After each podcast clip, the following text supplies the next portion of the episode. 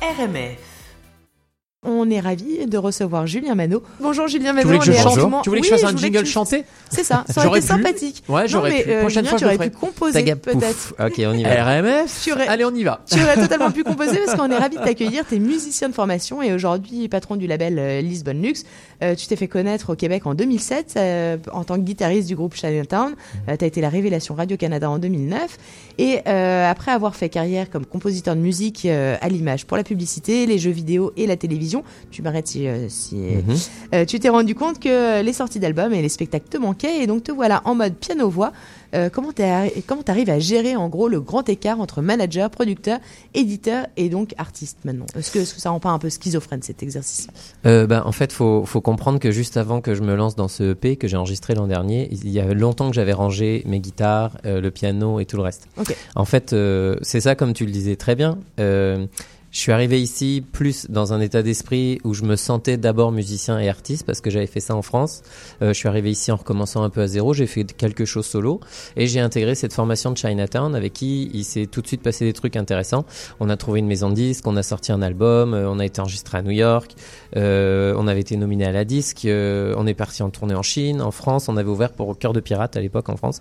Donc euh, une belle expérience de, de- comment dire d'artiste et ce qui était intéressant c'est que moi je vivais ça au travers d'un groupe québécois donc mon intégration au Québec s'est fait très vite grâce à eux euh, parce que j'étais dans une vanne euh, tout le temps avec euh, avec quatre autres québécois. J'ai fait le tour du Québec donc c'était c'était pas juste Montréal aussi. J'ai découvert vraiment le Québec grâce à eux en tournée.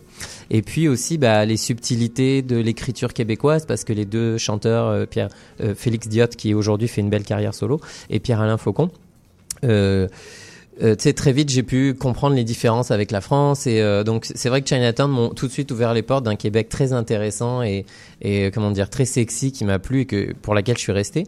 Euh, sauf que après quelques années, le groupe s'est terminé et donc j'ai c'est là où à un moment, bah, on faisait pas tant d'argent, hein, on était dans un band, donc euh, euh, Oh, et je surtout, comprends pas. ouais, et, et donc Les Rolling Stones ont pas mal marché là pour ça. c'est ça, mais moi, je- moi, ça devait être l'époque, j'imagine.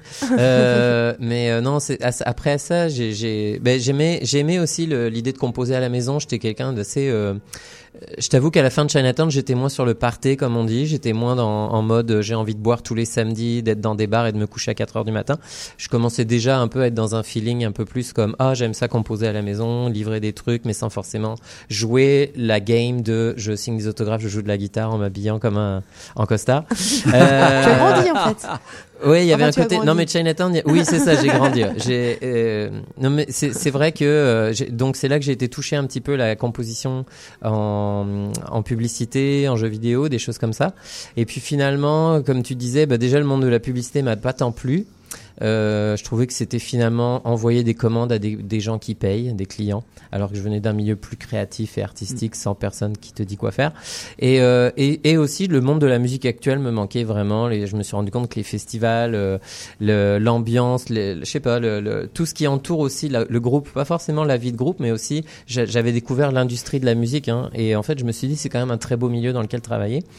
Et j'ai été approché à l'époque sur MySpace par le groupe Le Couleur, donc un groupe québécois, qui m'a dit on aime bien tes productions sur MySpace, on cherche un, quelqu'un qui pourrait nous faire des remixes. Et j'ai fait un remix, on s'est très très très très bien entendu, on s'est rencontrés, je me souviendrai toute ma vie de ce premier restaurant avec Le Couleur. Et, euh, et donc là, finalement, ils m'ont demandé de réaliser un premier EP, eux ils avaient pas de label, ils avaient rien. Et moi, en fait, avec l'expérience que j'avais avec Chinatown, j'avais déjà signé des contrats disques, j'avais déjà lu des contrats d'édition. En France aussi, j'avais une expérience un peu de musicien. Et, euh, et je leur ai dit, vous allez faire quoi avec ce disque? Vous me payez, on réalise, mais au, au bout du compte, qu'est-ce qui va se passer après? Et ils en avaient aucune idée. Ils voulaient juste travailler avec moi. Et je leur ai dit, bah, je vais vous manager. Sans leur donner leur avis, leur demander quoi que ce soit. je leur ai dit, ce soir, à partir de maintenant, je vous manage. Et en fait, je crois que c'est là que j'ai découvert que même au sein de mes groupes, j'avais toujours, j'étais toujours un peu le gars qui regardait les contrats, qui voulait être sûr de comprendre, euh, qui se disait, eh, on n'est peut-être pas chez le bon agent, tu vois, des, questionnements de l'industrie. euh, j'avais déjà ça en moi, sans le savoir en fait, je pense. Tu, tu penses que c'est euh, c'est euh, compatible avec artiste? Enfin, Tu vois que c'est une activité. Mais en fait, ce qui est drôle, c'est que moi, je me sens avant tout artiste. euh, je me le sentirai artiste toute ma vie. En fait, j'ai fait ça quasiment pour aider des groupes. En fait, dans ma tête, je me suis dit. Et puis c'est surtout que quand je suis arrivé au Québec, j'ai découvert l'industrie de la musique qui était vachement fondée par des anciens artistes, ce qui est très différent de la Ça, France. totalement. Euh, donc euh, Dare to Care, Ellie Bissonnette a, a été musicien, Bon Sound, Gourmet Délice a été musicien. Et en fait, je voyais ces gens-là et je me disais, eh, c'est cool, ils ont monté des labels indépendants qui marchent assez bien. Ils ont beaucoup d'employés, ils ont des groupes intéressants, Et en fait, c'est ça aussi qui me. Je me suis dit, si je dois travailler dans l'industrie de la musique, j'aimerais le faire au Québec. Plus qu'en France, où j'avais vécu une expérience euh, so-so un peu dans en milieu des années 2000. Euh, et donc, euh, ben, c'est là où je me suis un peu lancé là-dedans. Mais en fait, je, je, je, je suis très euh, impliqué sur la, les productions de tous les artistes avec qui je travaille. Je suis souvent en studio. Euh, je participe au mix. Il y a des, il y a des albums que j'ai mixés moi-même, des fois faute de budget, mais en fait, c'est que je sais faire ça aussi. Et donc, euh, je, je pense que j'ai jamais vraiment lâché le côté euh, artistique.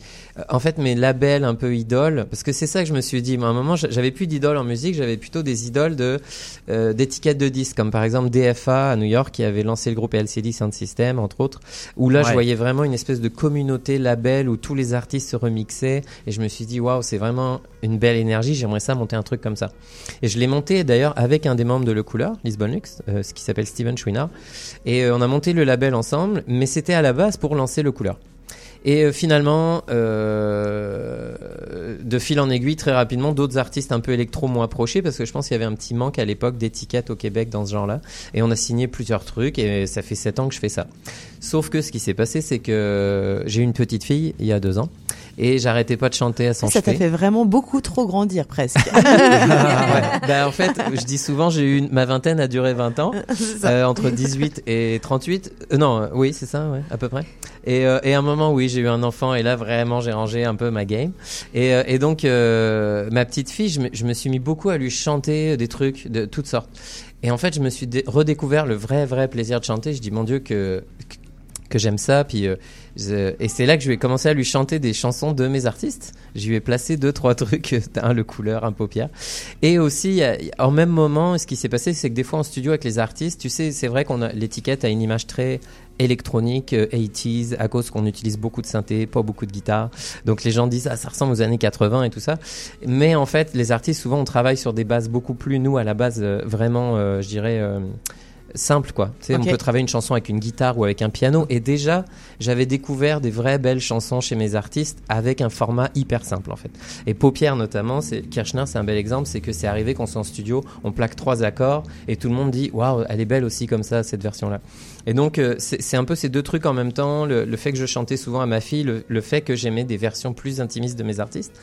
Puis aussi, peut-être, il y avait une intention de montrer que les gens qui font de l'électronique écrivent aussi des belles chansons, chose qu'on oublie souvent, je trouve. Vrai. Euh, par exemple, il y a des émissions au Québec où Parce que l'instrument passe euh, au-delà. Enfin, pas l'instrument, mais le. le son, l'arrangement, ouais, c'est ça. ça. Mais je trouve ça dommage. Tu sais, je vois qu'il y a certaines émissions de radio où on, a- on invite des artistes interprètes. Il y a jamais d'artistes électroniques. C'est Ouais. que des guitaristes. Ouais. C'est que des gens qui font ou du piano ou de la guitare. Ce que je trouve un peu dommage parce qu'en fait, chez Paupière, il y a des vraies belles chansons. Chez Brunswick, tu sais, on, on- d- dans le catalogue Lisbonne, moi, je le sais, j'écoute des démos souvent qui ne sont pas finies et pas produites. Donc, j'entends la, la source, le diamant brut, avant que ça arrive sur disque et que ce soit dans cet arrangement.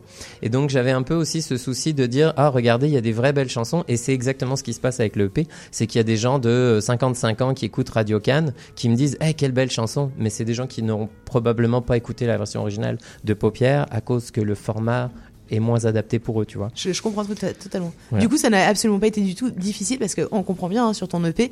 Du coup, tu fais des reprises. Mhm. Euh, Enfin, comment, comment tu, comment, je, je, voudrais pas des dire reprises. des reprises parce que c'est pas, pas très sympathique de dire euh, des reprises, mais Non, des, non, réadaptations peut-être. Oui, c'est ça. Euh, bah, ça s'appelle adaptation en fait. Ouais. Et oui, c'est- vraiment ça. C'est je me les suis un peu euh, comment dire approprié, mais en même temps, je t'avoue que je, je voulais garder une certaine distance. C'est pour ça que j'ai une manière de chanter sur le EP qui n'est pas euh, extravagante du tout. J'ai voulu garder une espèce de retenue et aussi parce que je suis un grand fan de gens comme William Scheller ou qui, qui, qui pour moi est Et puis c'est plus pratique parce que s'il faut aller faire euh, 23 ans de cours de chant pour euh, pour, euh, pour, pour égaler euh, là, je ne sais pas ce que tu sous-entends.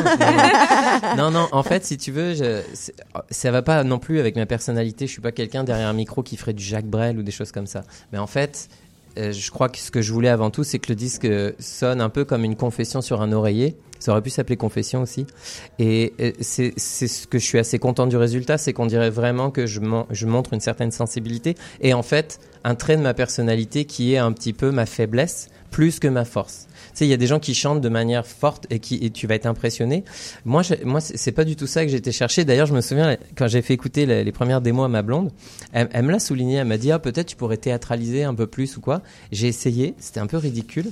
Et en fait, je dis tu sais quoi, c'est tellement pas moi. C'est un disque que je vais faire d'une manière beaucoup plus authentique, quitte à ce que des gens aiment ou n'aiment moins cette interprétation.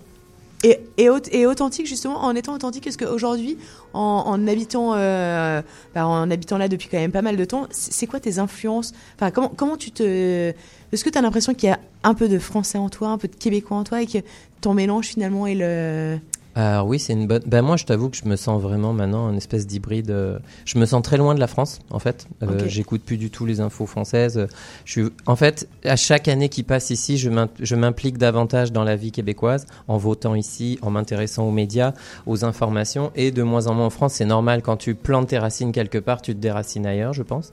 Euh, et puis ça fait 14 ans, ça fait quand même longtemps. J'utilise des expressions françaises qui n'existent même plus en France. Je- je- des fois, je suis On un en peu est tous là. hein. Je suis un peu ringard quand je rentre en France. On me dit non, non, tu dis plus ça ici. Là, je suis ok, d'accord. Et euh, donc, euh, et bah oui, dans ce disque-là, d'une manière, je reprends des artistes locaux. Donc c'est sûr que c'est des artistes montréalais que je reprends principalement. Donc euh, il y a forcément une, une touch euh, québécoise. Par exemple, le texte de Paupière, c'est très québécois en fait.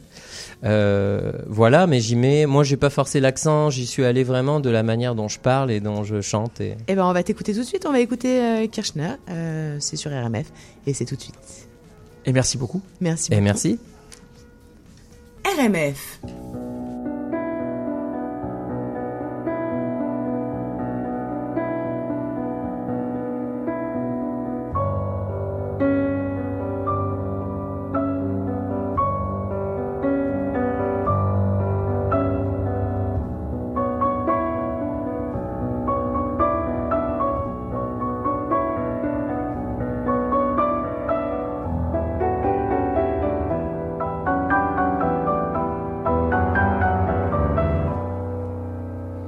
Ses paupières découpées, schématiquement, ses yeux profondément enfoncés dans son crâne. Cette fille, elle a bien l'air d'un portrait de Kirchner.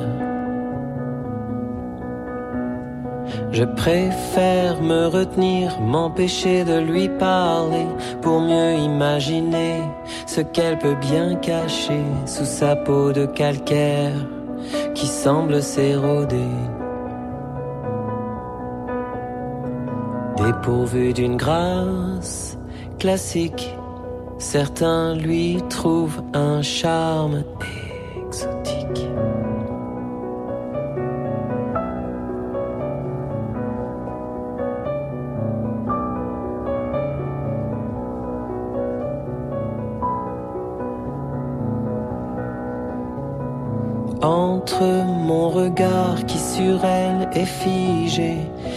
Sa beauté semble se créer un langage pictural qui me rend animal.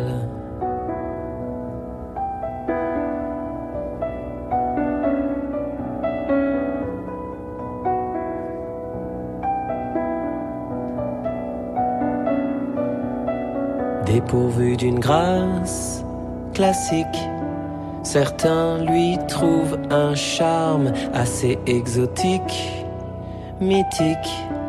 Pourtant, elle nous cache une saveur de plastique toxique. Derrière la paille de son gin tonic, saveur de plastique toxique. Derrière la paille de son gin tonic, saveur de plastique toxique. Derrière la paille de son gin tonic, saveur de plastique toxique. Derrière la paille de son gin tonic.